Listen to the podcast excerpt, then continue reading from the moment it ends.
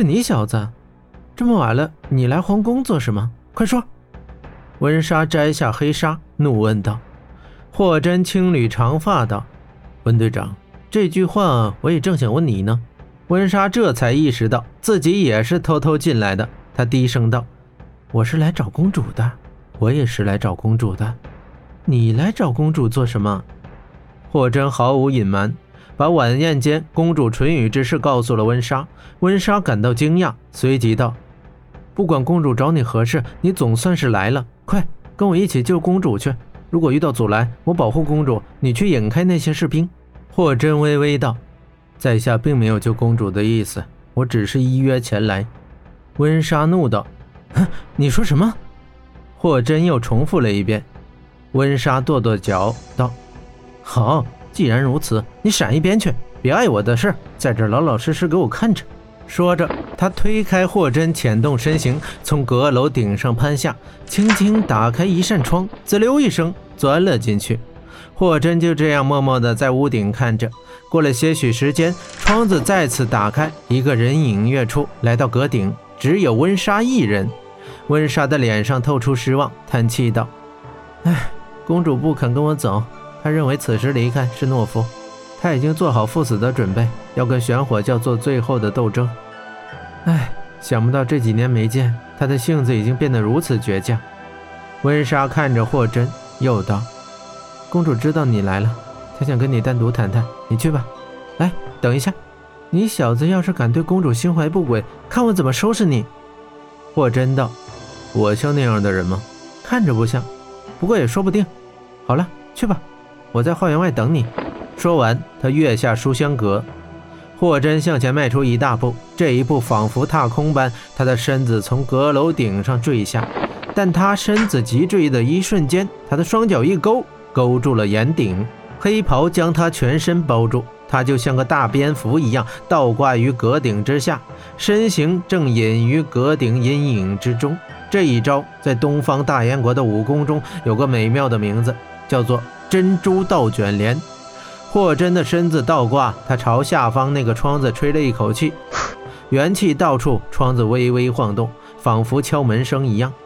窗子吱的一声打开，月光下。金雪公主凭栏而望，她问道：“啊，霍先生是你吗？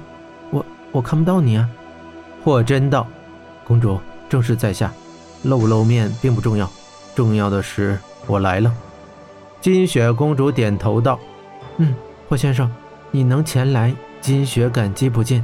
没想到你和温莎姐姐一块来的，不期而遇而已。”金雪道：“啊，很抱歉，服了温姐姐的好意。”她的心意我知道，只是，哎，说这些干什么？对了，今日在宴席上，很抱歉对你使用唇语，我也是无计可施，身边的侍卫都紧紧地盯着我。霍真道：“公主何必道歉？对一只浪迹天涯的飞鸟来说，能蒙公主之召唤是种荣幸。”金雪公主道：“虽然我不懂影猎者是什么，但我观霍先生为人，成君一诺，千里传讯。”这岂不是侠义之士所为吗？所以我信任你。”霍真感叹道。“哎，想不到这西域异地，我这只北地飞鸟竟然还有位知己。”他又道：“温莎一片热诚，公主为何不跟他离开这里，激流勇退？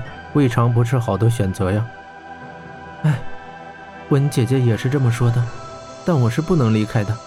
只要那邪火还在我国燃烧一日，我便要与他对抗到底。”霍真眉头微皱道：“飞蛾扑火，只怕力犹未及呀。”金雪公主却仿佛陷入沉思，她喃喃道：“以前火鸟国是那么繁荣美丽，有秩序。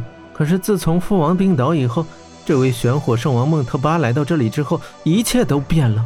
他虽然医好了父王的寒病，但是却诱导父王信奉他所谓的玄火，父王变得越来越愚钝，无心朝政。”整日想的就是侍奉圣火。自从他燃起这把邪火，火鸟国便再无宁日。火鸟国的秩序早已崩坏，真理无人问津，信仰邪火的人是越来越多了。夜风吹动公主的金发，他喃喃地叙述着这一年来火鸟国的变化。霍真则依旧挂在阁顶，默默地听着。霍真忽然问道：“晚宴中的刺客真的是公主所请？金雪公主并未作答，她痴痴望着花园中的花丛，悠悠道：“霍先生，你看这园中的盛放玫瑰，可否美丽动人呢？”霍真道：“枝挺花美，幽香醉人，就像公主您一样美。”金雪公主脸部微微一红，但她却凄然道：“唉，玫瑰虽然美丽，可我却为它感到悲哀。”你是飞鸟，可以任意翱翔天际，想留就留，说走就走，多么快活逍遥。可这玫瑰，即使盛放，即使娇艳欲滴，也依旧要禁闭在这花园之中，不得见外面的世界呀。霍真道：“也许爱花之人是怕它在外面受到风吹雨打呢。”金雪公主的眼神突然现出一丝痛楚，眼中暗含泪光，齐声道。难道在这花园里，不曾遭受风吹雨打吗？霍先生，我问你，如果这盛放的花朵早已被狂风肆虐，零落成残花一朵，你还会觉得它美丽吗？霍真仿佛明白了什么，轻语道：“狂风虽然肆虐，花却不曾折。这残花岂非还有一种坚韧的美？”金雪公主眼泪已经流了出来，她咬着嘴唇道：“不错。”刺客确实是我请来的，不只是为了我的国家与人民，更是为了我自己。我恨他。今晚，你和温姐姐没来之前，他已经来过了。说着，金雪撕开衣服的衣领，露出她雪白的脖颈，上面有一道深深的血痕。她哽咽着说道：“他说什么要我去侍奉圣火，那不过是托词，无非是为了他那邪恶的欲念。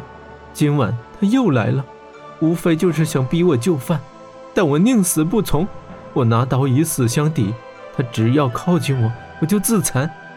他想不到我有如此大的决心，这才退却。可这，这又有什么用呢？残花早已是事实了。